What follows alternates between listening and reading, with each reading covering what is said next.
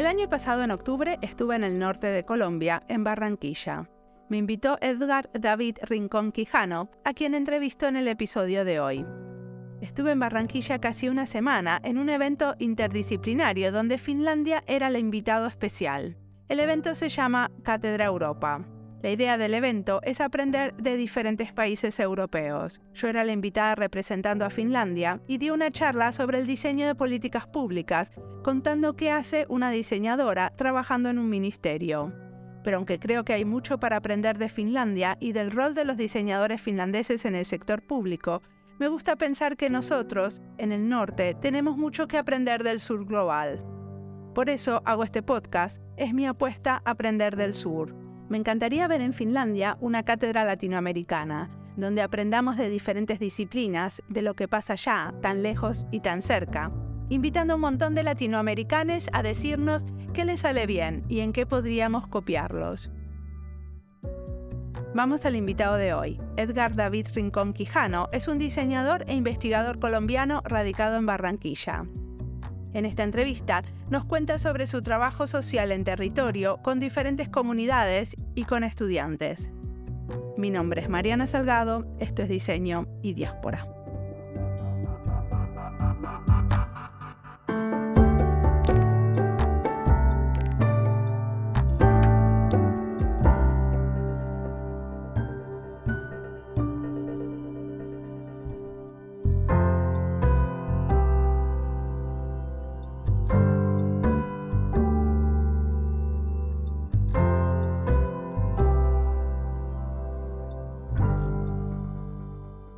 Nombre es Edgar David Rincón Quijano. Soy padre, esposo, hijo. Soy maestro de una tercera generación de mm, profesores, investigador en diseño y un emprendedor social. Todas esas cosas las intento hacer juntas. ¿Qué es esto de maestro de una tercera generación de profesores? Bueno, mi abuela tenía un colegio mis padres ambos son profesores universitarios y ahora estoy yo. Entonces, pues digamos que ser profesor siempre ha sido algo natural en mi vida, en mi casa, en, todo. Eh, de cierta manera soy hijo como de la universidad pública y de la universidad privada de Colombia, de mi papá de la Nacional, mi mamá de los Andes. Entonces, pues creo que eso también define mucho, ¿no? Siempre crecí en el ámbito de la academia. Eh, y estás viviendo en el norte, ¿no? De Colombia, en Barranquilla. Sí, curiosamente, eh, pues soy una persona de montaña, pero terminé viviendo cerca al mar. Digamos que hace ya 13 años eh, vivo en Barranquilla, una ciudad que tiene dos cosas como maravillosas. Uno que es como la puerta por la que entraron muchísimas de las innovaciones a Colombia eh, un lugar de migrantes y también pues de mezclas, ¿no? Porque para empezar se mezcla el mar con el río, que es una cosa que, que nos marca mucho a todos y que por supuesto a mí me, me, me marcó un cambio de vida significativo. ¿Y eso repercute en el tipo de diseño que hacen? Eh, wow, pues yo creo que sí, es, es, yo empecé a trabajar en este ámbito que podríamos llamar como de, del diseño social o del diseño con un enfoque social realmente muy al comienzo de mi carrera. Cuando apenas terminé de presentar mm, nuestra tesis con una compañera, me ofrecieron trabajo en, una parte de extensión universitaria de la Universidad Nacional. Y allí, eh, digamos que empezamos a trabajar con líderes comunitarios en Bogotá, trabajamos en una línea base de infancia trabajadora de minería artesanal en Colombia. O sea, hubo varios temas que empezaron como a vincularme con ese ámbito total que, que en un momento ya no pude escapar de él, era como, como la razón de ser. En algún momento yo tenía la idea de estudiar diseño interior, de hacer otras cosas, pero cuando empecé a ver como, como la necesidad y como el potencial de lo que uno podía aportar, pues me quedó difícil eh, no hacer estas cosas. Y de alguna manera esto de la extensión universitaria como te quedó muy engranado, ¿no? Porque de hecho un montón de los proyectos que tenés siempre son como en colaboración con diferentes em, comunidades alrededor de la universidad. Sí, claro, digamos que yo tuve como una gran oportunidad de aprender distintas cosas sobre las universidades, ¿no? Digamos que en el comienzo de mi trabajo eh, eh, era pues facilitador de estos procesos de formación, de proyectos, de transformación social. Luego trabajé un buen tiempo en transferencia de tecnología, en llevar investigaciones de las universidades hacia las empresas y hacia las comunidades. Y creo que luego, cuando finalmente como que ya había hecho extensión, investigación, siempre me hizo falta la docencia y ahí fue cuando empecé a trabajar aquí en la Universidad del Norte y me topé con algo que, que a mí me sorprendía mucho, que era los chicos se demoraban mucho haciendo los proyectos de grado, era una cosa muy extraña y era porque muchos de ellos inventaban los problemas, ¿no? Como eran imaginarios, eran, vivían en una ficción allí. Y pues como yo tenía esta experiencia, dije, eh, no, un momento, aquí, aquí no hay que inventarse nada, o sea, abre la ventana, miras y verás que hay miles de personas con situaciones que, que tú podrías quizás atender o aportar desde el diseño. Entonces, eso llevó a, a formar este laboratorio eh, digamos que confluyó también un poquito con una visita de Ezio Mancini y, y por eso este, este laboratorio, el Discalab, es, es, hace parte de esta red DESIS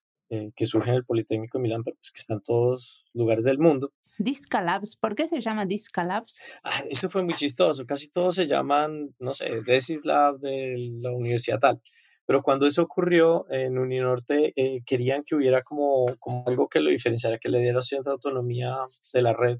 Y por eso se llama Discalab, que es de, Laboratorio Experimental de Diseño para la Innovación Social del Caribe. Entonces, por eso el K es como de, del Caribe. De hecho, cuando fue lanzado, pues teníamos como la idea de que fuera como, como una cosa de cambiarse de disco, ¿no? Yo creo que ya la gente no entiende eso, pero sí como de cambiar un poquito la forma de pensar en la que venían buscándose como la realización de proyectos, sobre todo en los estudiantes, ¿no? Ok, y contame, a ver, ¿qué tipo de cosas se están haciendo? Bueno, esto es una dinámica que ya lleva 13 años, ¿no? Y se hace de todo, pero principalmente creo que no es tan raro como lo que quizás muchos profesores hacen en sus clases.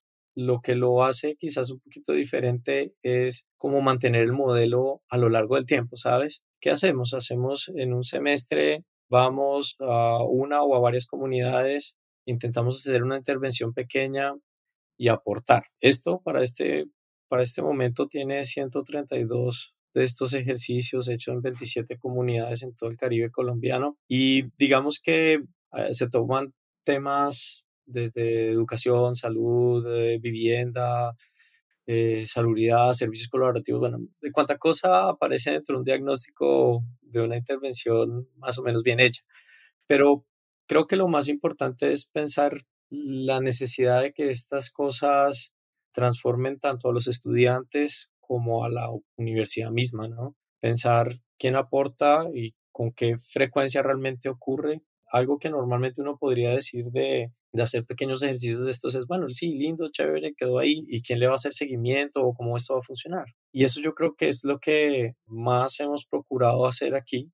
Eh, digamos que hemos encontrado la posibilidad del lado del programa de voluntariado de la Universidad del Norte, que se llama Univoluntarios, con ese programa logramos hacer ese seguimiento posterior a las intervenciones, mantener las relaciones vivas con estas fundaciones y también, por ejemplo, que el seguimiento no necesariamente ocurra por quienes participaron originalmente de una intervención, sino de quienes están en territorio, de quienes fueron afectados desde el punto de vista del afecto por ella y, así funciona. Ahora, ah, dame un ejemplo concreto, porque vos decís que lo más importante es pensar que estas cosas transformen a los estudiantes y a la universidad misma.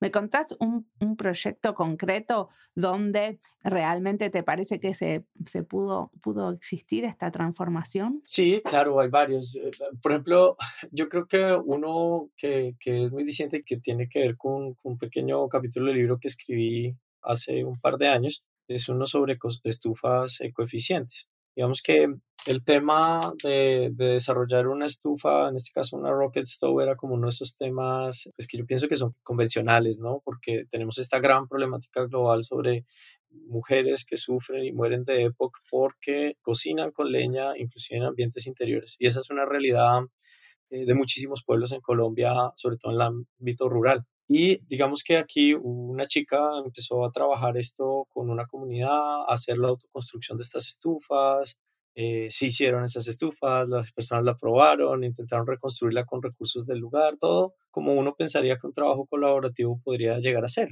Pero lo interesante es que intentamos como replicar esa, esa experiencia, ¿sabes? Dentro de la universidad. ¿Será que podemos volverlas a construir, llevarlas a otros lugares? Tú sabes, esta idea de hacerlo escalable, sostenible, replicable, bla, bla. Y muy de diseño para la innovación social. Pero, por ejemplo, lo intentamos reconstruir y, y no pudimos. Era muy difícil. No funcionaban, no, no los moldes no arrancaban, o sea, como que había algo mágico en ese barro con el que se hizo en ese lugar, con esas personas entonces tuvimos que estudiar cómo volver a hacer el proyecto una vez más. Entonces abrimos una plaza de practicantes, tuvimos que hacer otros ejercicios para poder mejorar ese diseño. Luego intentar pensar que realmente no todo el mundo tenía acceso a ese tipo de barro, que es como barro que está ahí en la comunidad al lado del río Magdalena, sino eh, que algunos realmente estaban en montaña. Entonces, ¿cómo lo podíamos hacer? De la mano de eso fue como un proyecto de cinco años más o menos, en el cual tuvimos como que reaprender del proyecto, buscarle formas de continuidad dentro del voluntariado, dentro de las prácticas profesionales de los estudiantes, dentro de proyectos de investigación, dentro de proyectos de extensión. Entonces, digamos que esa lucha por, digamos, mantener viva una idea, conectándonos con otros estuferos en Colombia, como Lina López, una maravillosa persona, pudimos ver por ejemplo, cómo se certificaban estas estufas. Entonces, eso era otro cuento por allá con las mismas mujeres de, de un proyecto que había en los Montes de María que se llamaba Prima.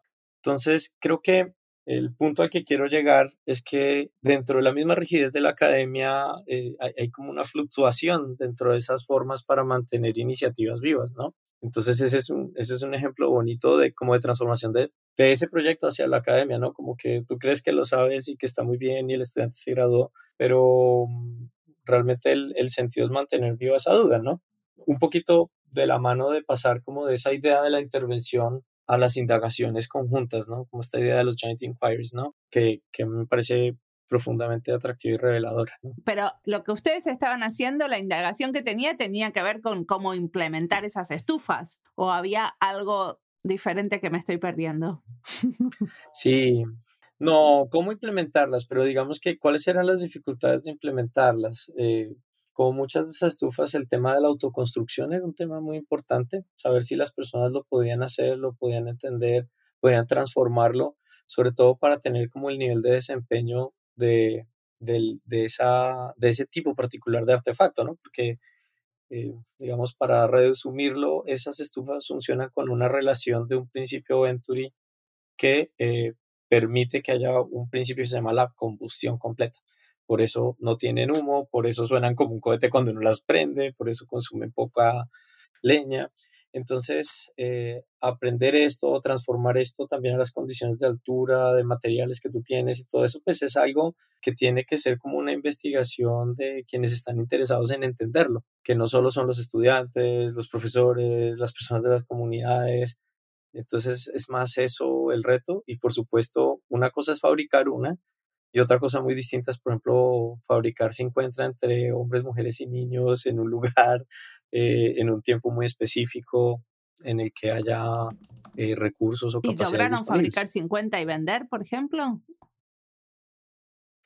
No, la idea no era tanto vender, la idea era más que las personas gestionaran los recursos y pudieran autoconstruirlas con algunos de los, de los moldes que habían o hacer sus propios moldes. No llegamos a hacer una cosa tan masiva, en algún momento lo, lo planteamos, pero tuvimos algunos problemas, entre ellos la pandemia, cuando ya íbamos como a intentar hacer una, una de estas intervenciones tan masivas, pero sí logramos hacer ejercicios en los cuales se hacían 15 o 20 eh, y pues obviamente plantear intervenciones como estas. Ese es como el, el secreto.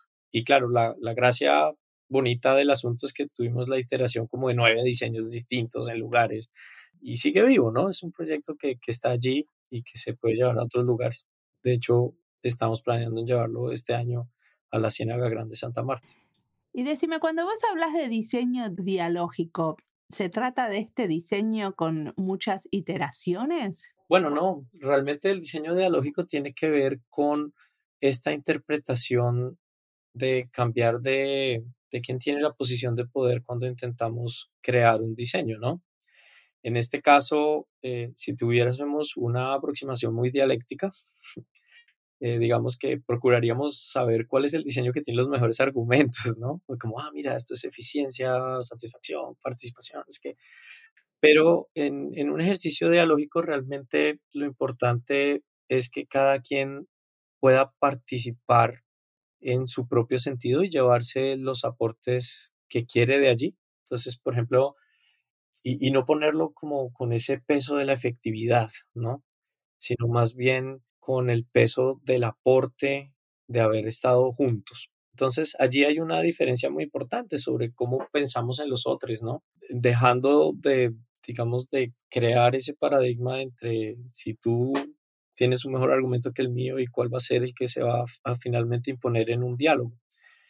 Eh, eso pasa cuando diseñamos también en, cosas como esta que te estoy diciendo, ¿no? Como, bueno, cambiémosla aquí, movámosla allá, ¿no? Tal. Eh, participar muy, muy libremente, ¿no? Vos estás planteando como, eh, claro, elementos que se autoconstruyen y de alguna forma ahí el constructor está, bueno, estás cambiando las relaciones de poder, ¿no? Porque la persona que lo va a usar es también la que lo va a construir y entonces también puede hacerle como algunas modificaciones y algunas intervenciones a ese diseño. Sí, o, o inclusive plantear el diseño desde el comienzo, ¿no? Porque digamos que una cosa es a lo largo de toda la secuencia de un proceso de diseño que alguien valide o participe en cierto punto de ellos o que participe en la totalidad, ¿no? Eh, digamos, son ese, e, esa idea o ese paradigma como del diseño más, eh, más ortodoxo que hubiese, ¿no?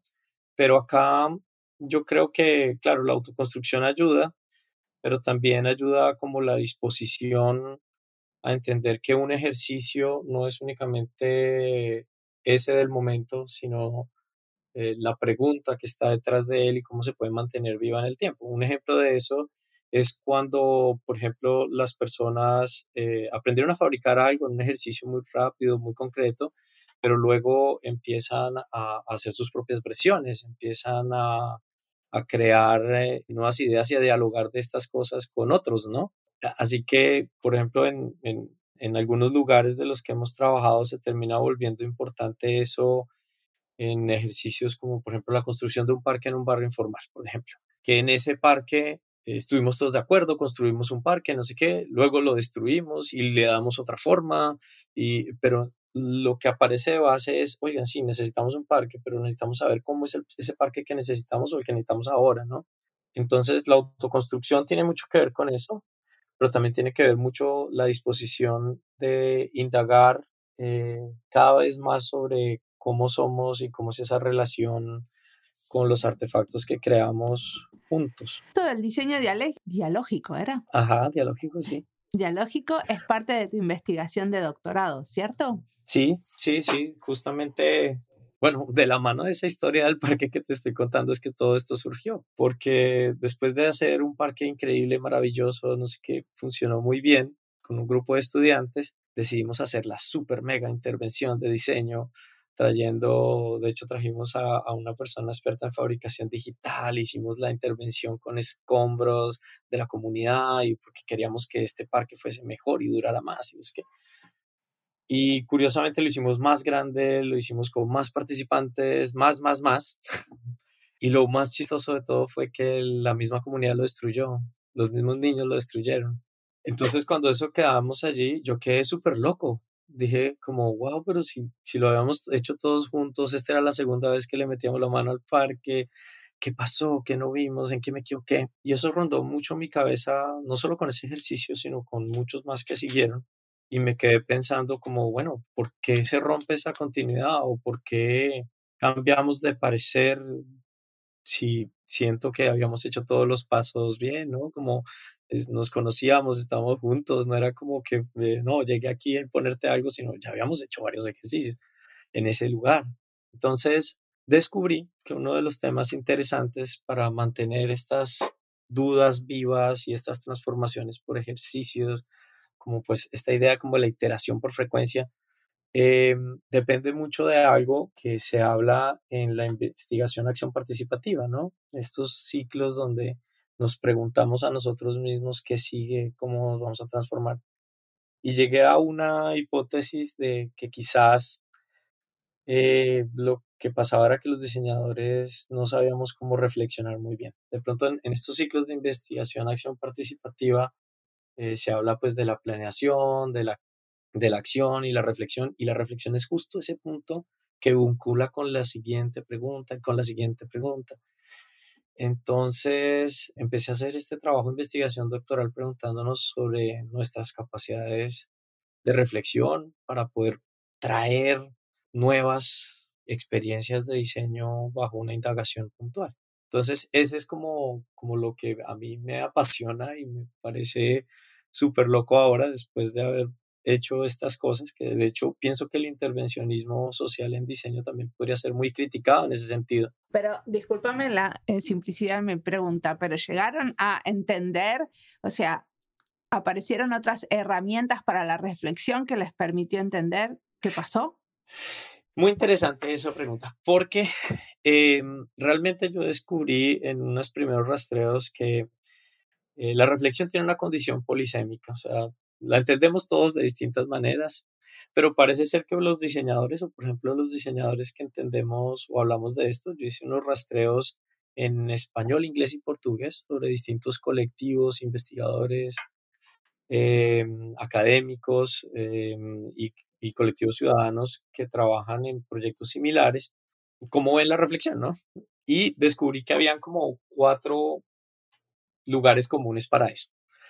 Uno primero es entender que la reflexión sea como la consecuencia de una acción de diseño que tú hayas hecho, como por ejemplo, en este caso, ah, hicimos el parque, entonces, eh, ¿qué significa eso para nosotros? ¿Qué pasó? ¿Cómo nos sentimos? Normalmente la confundimos también con procesos de evaluación. Eh, hay una segunda que tiene que ver con ver la reflexión como la causa entonces, ah, estuvimos pensando esto en la comunidad, no sé qué, entonces deberíamos hacer tal tal intervención y, desde allí empieza a surgir algo, ¿no? La tercera tiene que ver con una que es muy dicha y muy conocida, yo creo que por, sobre todo por los investigadores en diseño, y es la práctica reflexiva, ¿no? Esta idea de Donald Sean sobre el cómo estamos reflexionando a medida que estamos haciendo y sobre todo pues en el caso del acto de diseñar, pues en la medida en la que estamos diseñando. Y una última eh, que tiene que ver con asimilar la reflexión como, como un método o como un eh, paso de un método. Entonces, cada quien tiene como una versión distinta de lo que esto puede brindar. De hecho, realmente es una condición que llamamos transdiseñística, ¿no? o sea, como que pasas de una cosa a otra y puedes estar fluctuando entre ellas y ese ejercicio te da más o menos tracción a la siguiente iteración, eh, por decirlo de alguna manera. No sé si con eso te pregunto o enredo más. Pero... Está bien, pero ustedes con el tema del parque, ¿cuál de estas opciones tuvieron? Y, o sea, supongo que tiene que ver con esto de la reflexión como consecuencia de una acción, ¿no? ¿Qué pasó? ¿Cómo, cómo lo sentimos? ¿Y, y qué, a qué conclusión llegaron? Claro, digamos que la, la, la conclusión más interesante, o, por ejemplo, quienes nos están escuchando se deben preguntar por qué lo destruyeron, fue un tema de cómo fluctúan las necesidades y las condiciones de poder en un ejercicio de diseño. En este caso, el primer parque se hizo como un acto fundacional de, de un lugar, de un no lugar, o sea, no existía parque en este lugar, entonces decidieron que iba y necesitaban un parque. Entonces, cuando ya el parque surgió, pues por supuesto que hay unas condiciones de poder sobre él. Y en este caso, los niños y los jóvenes del lugar eh, tenían dos ideas distintas, pero digamos los niños pequeños y las mamás de niños pequeños querían un lugar para parques de niños pequeños y los jóvenes querían otra cancha de fútbol, como era natural. Y siendo ellos quienes eh, los niños pequeños veían como sus figuras más cercanas, pues por supuesto que eh, entre todos participaron y construyeron el parque, pero entre todos también llegaron a la buena eh, conclusión de que todos querían una cancha más. Entonces, por eso lo hicieron, ¿no? Eh, si tú lo miras de esta manera, vas a ver que, eh, por supuesto, que fue consecuencia de la primera intervención. La destrucción misma se vuelve una causa, pero cuando tú preguntas a ellos por qué participaron de la construcción en todo caso, es que la construcción misma les hizo reflexionar o pensar sobre qué querían o qué posibilidades habían. Digamos que no fue algo planeado, sino hecho durante ese acto. Entonces, mira que, que estamos fluctuando por lo menos en tres de esas condiciones. Para ese momento el cierre, y yo pienso que esto es lo más revelador, como que en el cierre la intervención y todo eso, eso confluyó con Navidad y el cierre de año y no sé qué, y a pesar de que le dimos como dos semanas más de trabajo intenso, eh, cada quien luego tuvo que ir como a esos compromisos de sus celebraciones de fin de año y ese momento reflexivo final también quedó truncado, ¿no? Como, como un colectivo, como un compartir. Y creo que eso también hace o da espacio a que, a que una voz mucho más fuerte pudiese tomar como el control de la pregunta sobre, en este caso, cómo debería ser nuestro parque, por decirlo de alguna manera. Entonces, mira que fluctuamos entre ellas, ¿no?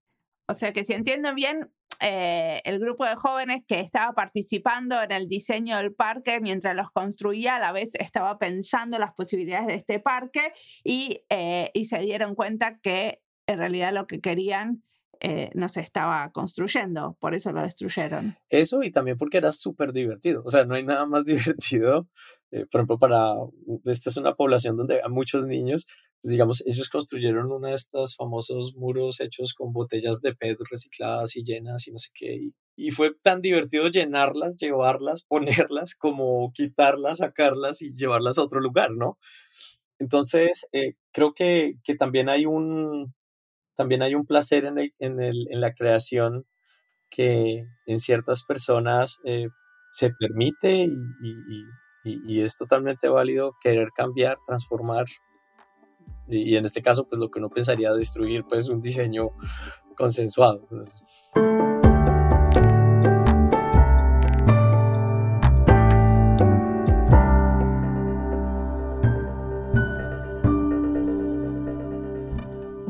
Pues. es parte de las listas Colombia y Diseño, Educación en Diseño, Laboratorios de Innovación, Diseño Industrial. A muchos diseñadores se les nota la falsa modestia, a mí también. Por eso me gusta escuchar a Edgar, porque es impresionante todo lo que hace y su modestia al contarlo. Escucharon bien, 132 proyectos de diseño que hicieron con diferentes comunidades en el Caribe colombiano. Ya solo me agota pensar en todo el trabajo de organizar todo esto para que suceda la colaboración. Mucha gente con diferentes objetivos y expectativas. No es fácil alinear todo y que los alumnos puedan aprender y las comunidades saquen algún beneficio de esta colaboración. Edgar recalca que no solo los estudiantes aprenden, sino que se transforman a ellos mismos, que encuentran a través de estos ejercicios nuevas maneras de pensar sobre la sociedad y el mundo en el que vivimos. Enfrentar a los estudiantes de diseño a otras realidades sociales diferentes a las que encuentran en su vida cotidiana, ya de por sí es una labor social. Tenemos pocos lugares de encuentro entre gentes de diferentes burbujas, por eso si los ejercicios de diseño nos pueden facilitar nuevos encuentros, son muy bienvenidos. Me saco el sombrero al escuchar sobre estos proyectos, y eso que sacarse el sombrero en este momento del año es casi un suicidio, porque no podemos salir sin sombrero. Estamos en Finlandia en invierno y el sombrero no es decorativo, es fundamental para no morir congelados. Sigamos ahora aprendiendo y escuchando de Edgar.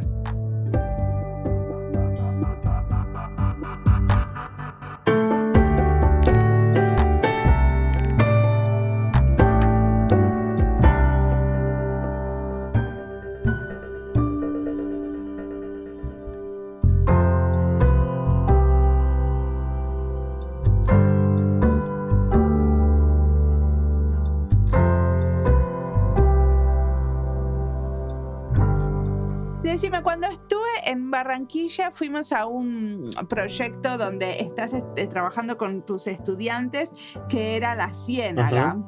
¿Qué están haciendo en esa ciénaga? Bueno, en ese momento estábamos trabajando eh, con uno de los colectivos de esa comunidad que trabaja en un parque natural, que es el Parque Natural de la Ciénaga eh, de Mallorquín donde se hacen actividades de aviturismo. Pero lo interesante es que los operadores turísticos de ese lugar son miembros de la misma comunidad que han aprendido poco a poco sobre las aves, sobre cómo prestar estos servicios. Entonces, en este caso, con los estudiantes estábamos haciendo una idea de cómo fortalecer estos emprendimientos sociales. En este caso, en el diseño de las experiencias turísticas en el lugar, ¿no?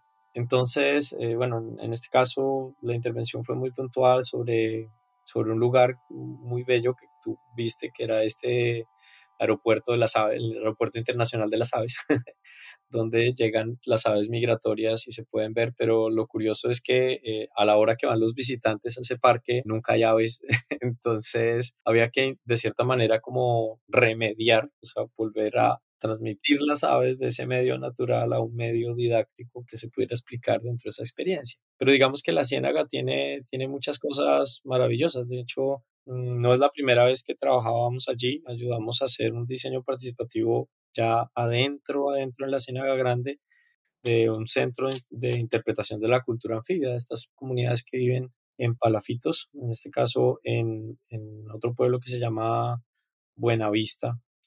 Y allí también pues hubo algo muy interesante, ¿no? Que era como interpretar cómo debía ser un lugar nuevo.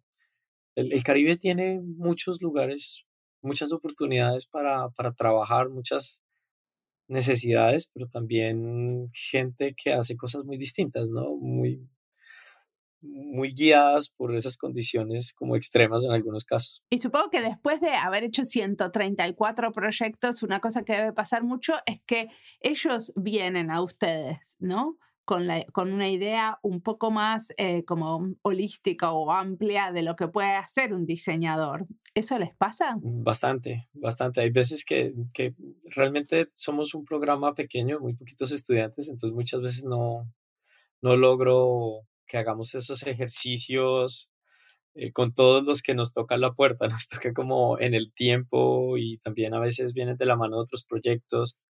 Pero, pero sí, digamos que hay unas expectativas. Yo creo que hay algo que es bonito allí y es que las personas eh, vienen a tocar la puerta con necesidades muy puntuales y descubren procesos nuevos, diferentes, actividades y actitudes que ellos mismos tienen que son muy bonitas en esta relación entre, por supuesto, estudiantes, investigadores y personas que vienen de otros lugares, tanto para estudiantes como para las personas de las comunidades, ¿no? O sea, es que creo que justamente el punto de, de esa condición dialógica es eso, de eliminar esas condiciones de poder no es un tema netamente metodológico, es un tema del sentir de las personas que participan, de la cercanía que logramos construir y también de la tranquilidad de saber que, bueno, son cosas de poco tiempo, de ciertos recursos, están acotados en un, en un en un espectro bastante estrecho de capacidades y recursos, pero que tiene la posibilidad de, continuar si uno quiere mantener viva esa pregunta, ¿no? O esas relaciones. Bueno, esto de eliminar las condiciones de poder es bastante difícil, ¿no? En una sociedad como la colombiana, donde está claro que viene un universitario a trabajar con una comunidad, siempre hay una, unas eh, cuestiones de asimetría. Sí, total. Digamos que yo pienso que eh, también tiene que ver con condiciones del colonialismo, del patronazgo, que está muy fuerte, pero justamente siento que eso es lo que hay que aprender del, del, del ejercicio, ¿no? Digamos que con los estudiantes parte de las aproximaciones que hacemos son justamente no llegar a diagnosticar como en una condición de poder y decirte, mira, es que tu problema es este o aquello, sino aprender a tener como una escucha mucho más sensible recibir estos encargos como con, con tranquilidad, como con sabiendo que todos ellos son valiosos y que todas las preguntas no son de la comunidad ni, de los estudiantes ni del profesor, sino de los que decidimos estar juntos un ratico, ¿no? Porque también cuando, cuando tú pones como ese esquema de la academia de semestres o de años de estudio, tal, pues eh, son unas condiciones que todos podemos estar de acuerdo en saber que nos condicionan, que nos limitan, que... Y, y cuando eso está sobre la mesa sí que cambia mucho las condiciones de poder y, y digamos al comienzo es difícil entenderlas, pero luego cuando, cuando ya es una condición de relaciones, de amigos, de nombres, no de quién es comunidad y quién no, sino mira, es que está Juan, está tal, está, ya no importan los, las titularidades. Creo que es como parte de lo que se intenta romper allí. Buenísimo. Cuando fui a Colombia me regalaste unos libros hermosos escritos por vos y Caterín Tapias eh, Balest y la serie se llama Manos a la Obra. Y la idea de estos libros es justamente documentar algunos de los muchos proyectos e identificar herramientas de diseño. ¿Cuáles son las herramientas de diseño que identificaron? Bueno, Humanos a la Obra es una serie de cinco libros donde intentamos como recoger estos proyectos y que puedan ser como una inspiración para otras personas. Creo que eh, lo que empezamos a descubrir allí era pues uno que habían como herramientas que los estudiantes hacían que podían servir para otras fundaciones y otros colectivos de personas que tengan las mismas preguntas. Entonces digamos que en este caso los diseños, las formas en las que se aproximaron eh, las personas al hacer ese ejercicio es parte de lo que queremos compartir allí, ¿no? Eh, sobre todo muy dentro de la idea de compartir cuatro tipos de recursos importantes, ¿no? El acceso a la información, el acceso a condiciones de soporte, el acceso a nuevas oportunidades, o sea, como esa condición de poder vincular con otros y también como el, el acceso a, a, personas, ¿no? A, a esa, a, esa idea de que entre más nos relacionemos y en una diversidad eh, con la que nos topemos, eh, vamos a, aprender distinto, ¿no? Yo no diría que más o menos, solo distinto. Entonces, em, parte de lo que, lo que hemos logrado aprender allí tiene que ver, uno, con estos temas de la reflexión que te hablaba, la importancia de, de poder vincular a través de ese momento en específico y pues cuáles son como las herramientas fundamentales para eso. Una de las que hemos usado, por supuesto, tiene que ver con el lenguaje audiovisual. Eh, una herramienta muy simpática que usamos desde hace mucho tiempo atrás son estos videos de One Second Every Day, no sé si los conozcas, como de ir grabando o documentando un segundito de la experiencia durante el tiempo y luego queda un video así con wild cuts, ¿no? Y con sonido natural, o sea, una cosa que se convierte en una herramienta muy potente para transmitirle a los demás la sensación, el sentir de haber hecho esto sin ninguna explicación, sin ningún guion, ¿no? Sencillamente como una secuencia autoeditada de, de, lo que vivimos. Y cuando eso se muestra, por ejemplo, en otros, estos proyectos siempre los compartimos en Colombia en el marco del taller Rat Social, donde profesores de distintos lugares de Colombia que tenemos dudas sobre este enfoque social, pues mostramos qué hacemos, cómo nos aproximamos y compartimos semestre a semestre estos resultados y proyectos y procesos, pues digamos que se volvió una manera de, de, sensibilizar a las personas que nunca pudieron estar en campo, que no podían como entender condiciones, pues bueno, tú alcanzaste a pasear por Colombia y viste que hay como mucha diversidad en cuanto a en los ecosistemas, en cómo somos cada región, y eso hace que también podamos como de una manera muy sensible participar a los demás. La verdad que ha sido algo muy bonito, de hecho en, una vez en un capítulo del libro hablamos sobre cómo esa, esa herramienta podía ser una herramienta importante para evaluadores de proyectos, para tener una aproximación metacognitiva a las personas, ¿no? O sea, entender cómo esas personas fueron conscientes de su propio proceso. Y creo que eso es fundamental, porque digamos, una cosa es evaluar algo frente a una rúbrica discreta que alguien pensó por allá y otra es como participarle a alguien el cómo lo, el cómo lo vivió, cómo lo sintió y, y, pues es muy chévere y pues invitaría a muchos a hacerlo. De hecho, no es un tema así súper mega original. Lo terminé viendo en una película de estas de Hollywood de este director John Favreau, que hizo esta película muy bonita con Sofía Vergara y demás que se llama Chef.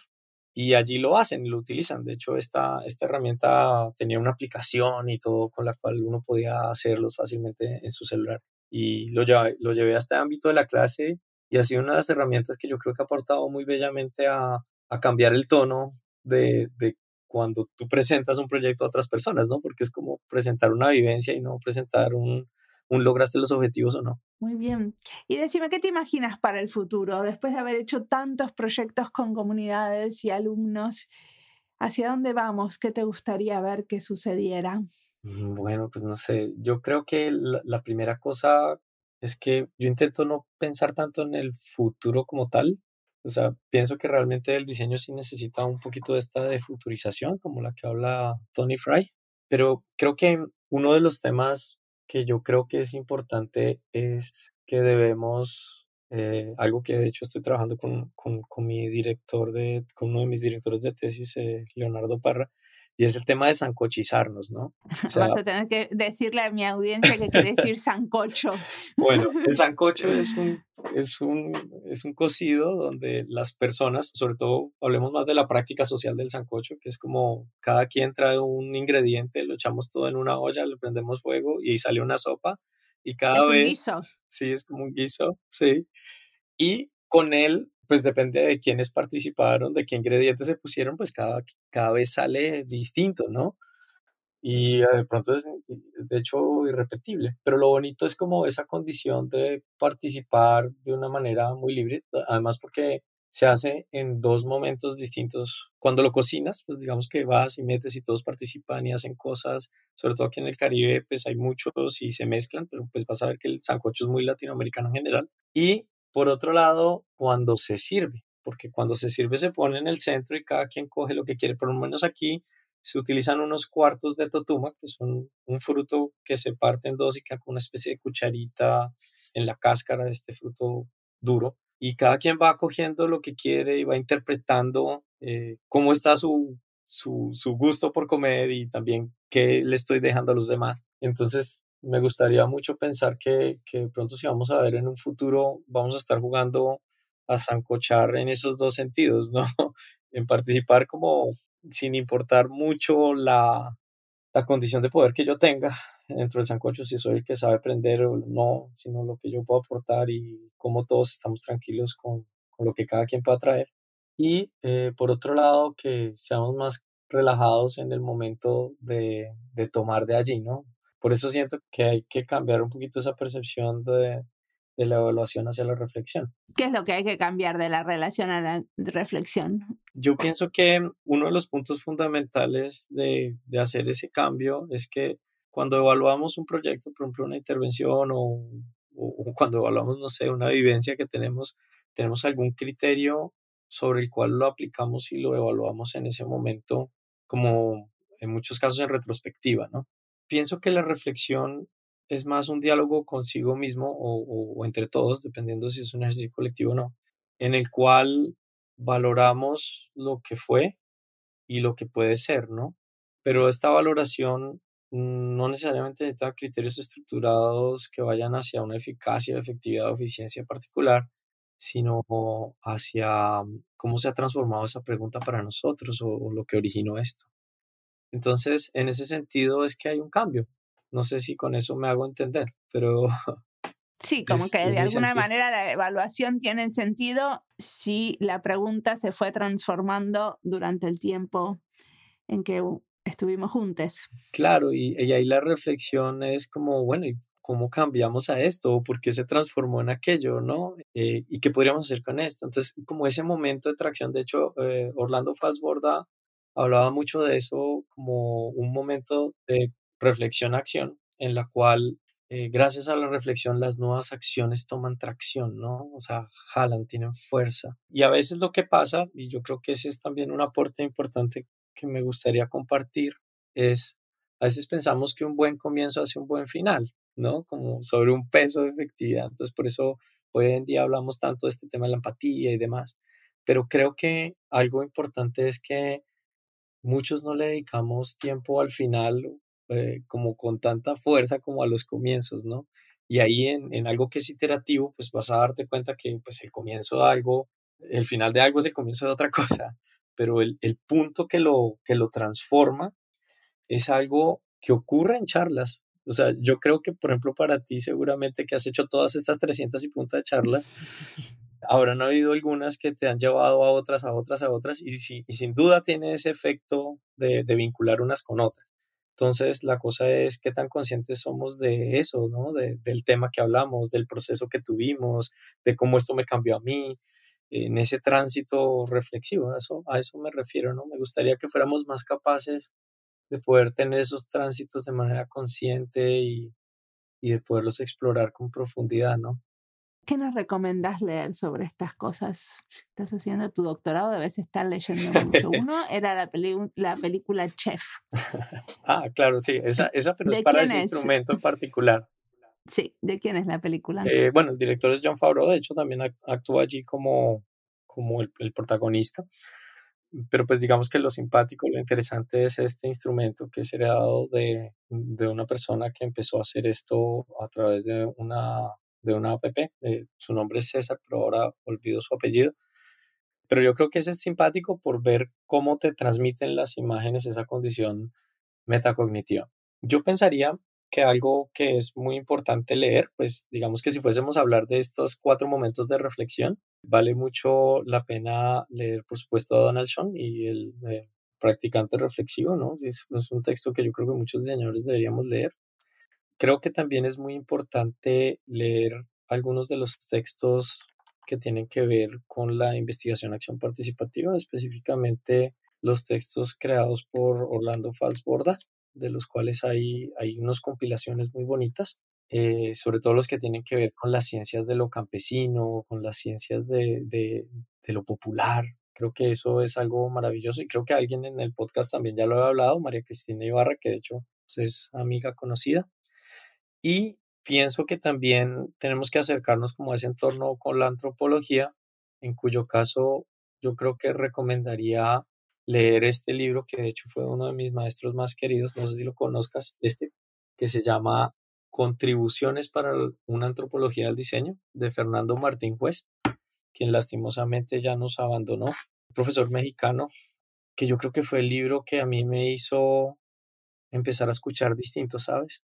Cuando yo lo empecé a leer y me di cuenta que esto tenía, o sea, como que fluctuaba entre discursos súper sofisticados y charlas con un taxista en México, yo sentía como que, wow, esto, así deberían ser los libros latinoamericanos, como que alguien dijera algo que le dijo su abuela por la mañana cuando estaba tomando un café y luego se lo llevó a una reflexión súper, hiper, mega compleja y, y, y siento que, que un poco en esta obra de Fernando tú te llevas ese sentir. Entonces es muy bello y, se lo recomiendo mucho a todos. ¿Qué le dirías al Edgar que recién acaba de, mm, de, terminar la universidad y está buscando para dónde ir? Porque muchos de los que escuchan diseño y diáspora son gente muy joven. ¡Wow! Eh, Yo diría, una recomendación que le daría a ese Edgar es como, tranquilo, usted no se imagina dónde va a acabar solo escuchando las oportunidades que se le presentan. Yo creo que es eso. Cuando tú hablas con otros, y creo que el mejor consejo que uno podría darle es como habla con más personas y lo más diferentes a ti posible. Y allí las oportunidades llegan y la tranquilidad llega a confluir en ellas. Yo tenía una idea muy prefigurada, muy estructurada, muy estratégica de quién iba a ser. Y la vida me puso unas oportunidades tan bellas, personas tan bonitas, que me llevó a otras cosas y, pues sin duda me ha hecho muy feliz. Vos querías invitar a la audiencia de diseño y diáspora a ser partícipe de un ejercicio de diseño que podía servirte para tu tesis de doctorado, ¿cierto? Bueno, nos puede servir a ambos, tanto a quienes lo llenan como a mí. Digamos que en este caso es un derivado de esto que estamos hablando sobre la capacidad de reflexionar y demás. Hice un formulario que parece ser como el típico estudio de formulario, pero esto es lo que llamaríamos un prototipo generativo de autoetnografías. Suena muy sofisticado, pero básicamente es un cuestionario que te ayuda a ti a construir una autoetnografía que te lleva por estos distintos momentos de la reflexión. La idea es que tú lo llenas y te llegan los resultados, ¿no? Como, como en muchos formularios. Pero lo interesante de esto es que vivas la experiencia de repensarte alguna de estas intervenciones o trabajos que hayas hecho en ese tránsito. Y de la mano de eso, pues reconstruir un poquito como tus capacidades de reflexionar o, de llegar como a ese nivel de profundidad al pasar por cuatro momentos de reflexión específicos. Es eso. O sea que yo contesto ese cuestionario y ¿qué aprendo? Como lo que me estabas preguntando cuando fue el tema del, del parque, ¿no? O sea, ok, ¿qué fue lo que pasó? Eh, de cuál era el tema que yo iba a hacer, pero qué terminó ocurriendo que me hizo llegar a pensar por ejemplo, por qué las personas destruyan un parque, pero eso qué significa para mí. Entonces vas a tener como un tránsito por unos momentos de esas preguntas que cuando te lleguen y lo leas, pues de pronto tienes una perspectiva, una construcción de sentido diferente sobre lo que pasó allí. Perfecto. Y el link lo vamos a poner, el enlace ese lo ponemos desde nuestra página web. Sí, claro, ese te va a vincular como allí a una pequeña paginita que el, el, el prototipo se llama Lo que resta por decir. Está en español, inglés y portugués, así que todos están invitadas a llenarlo y eh, con eso vivirlo. Y después de eso, eh, quizás con algunos eh, tendré o podré tener charlas muy simpáticas y transformadoras como esta que estoy teniendo contigo. Buenísimo, ojalá. ah, porque con algunos de esos los vas a entrevistar después al que quiera, digamos. Sí, y luego vamos a pasar como otro instrumento simpático que son charlas duetnográficas. Es algo muy simpático que se está haciendo hoy en esa investigación. O sea, como Entiendo bien que como parte de tu investigación de doctorado estás como diseñando una herramienta para la reflexión. Eh, más que diseñándola, intentando comprender esos cuatro momentos de los que te hablé y cómo los, los vienen haciendo las personas que trabajan en este ámbito del diseño con enfoque social. O sea, principalmente eso, que pienso que es algo que hay que entender primero antes de, de, ver. Ah, puede que inclusive las herramientas existan, ¿no?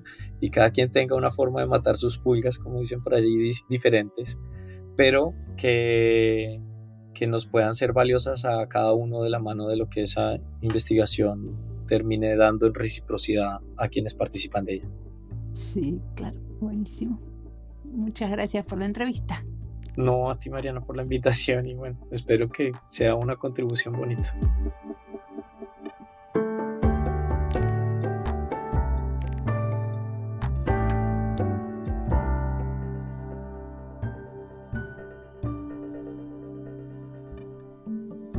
En varios episodios anteriores nos contaron proyectos relacionados a estufas.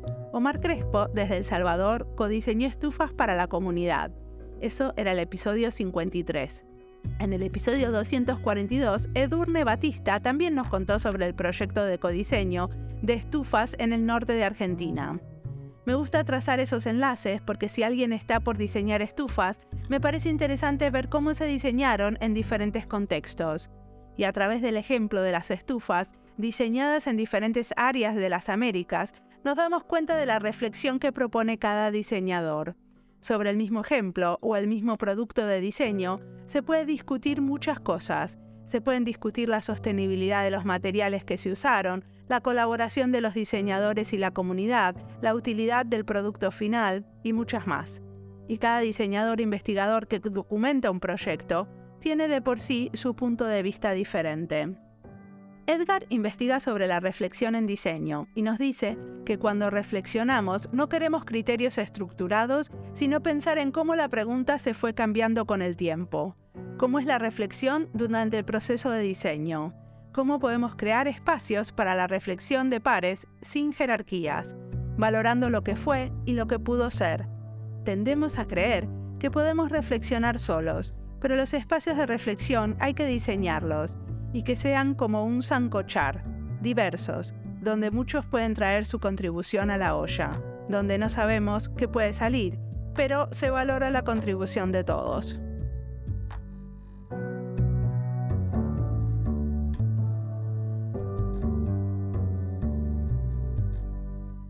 Edgar nos convoca a ser parte de su investigación de doctorado utilizando la herramienta para la reflexión. El link a esta herramienta lo van a encontrar en nuestra página web. Queremos ayudar a entender más sobre la reflexión en diseño, por eso los convocamos desde Diseño y Diáspora a colaborar con este proyecto.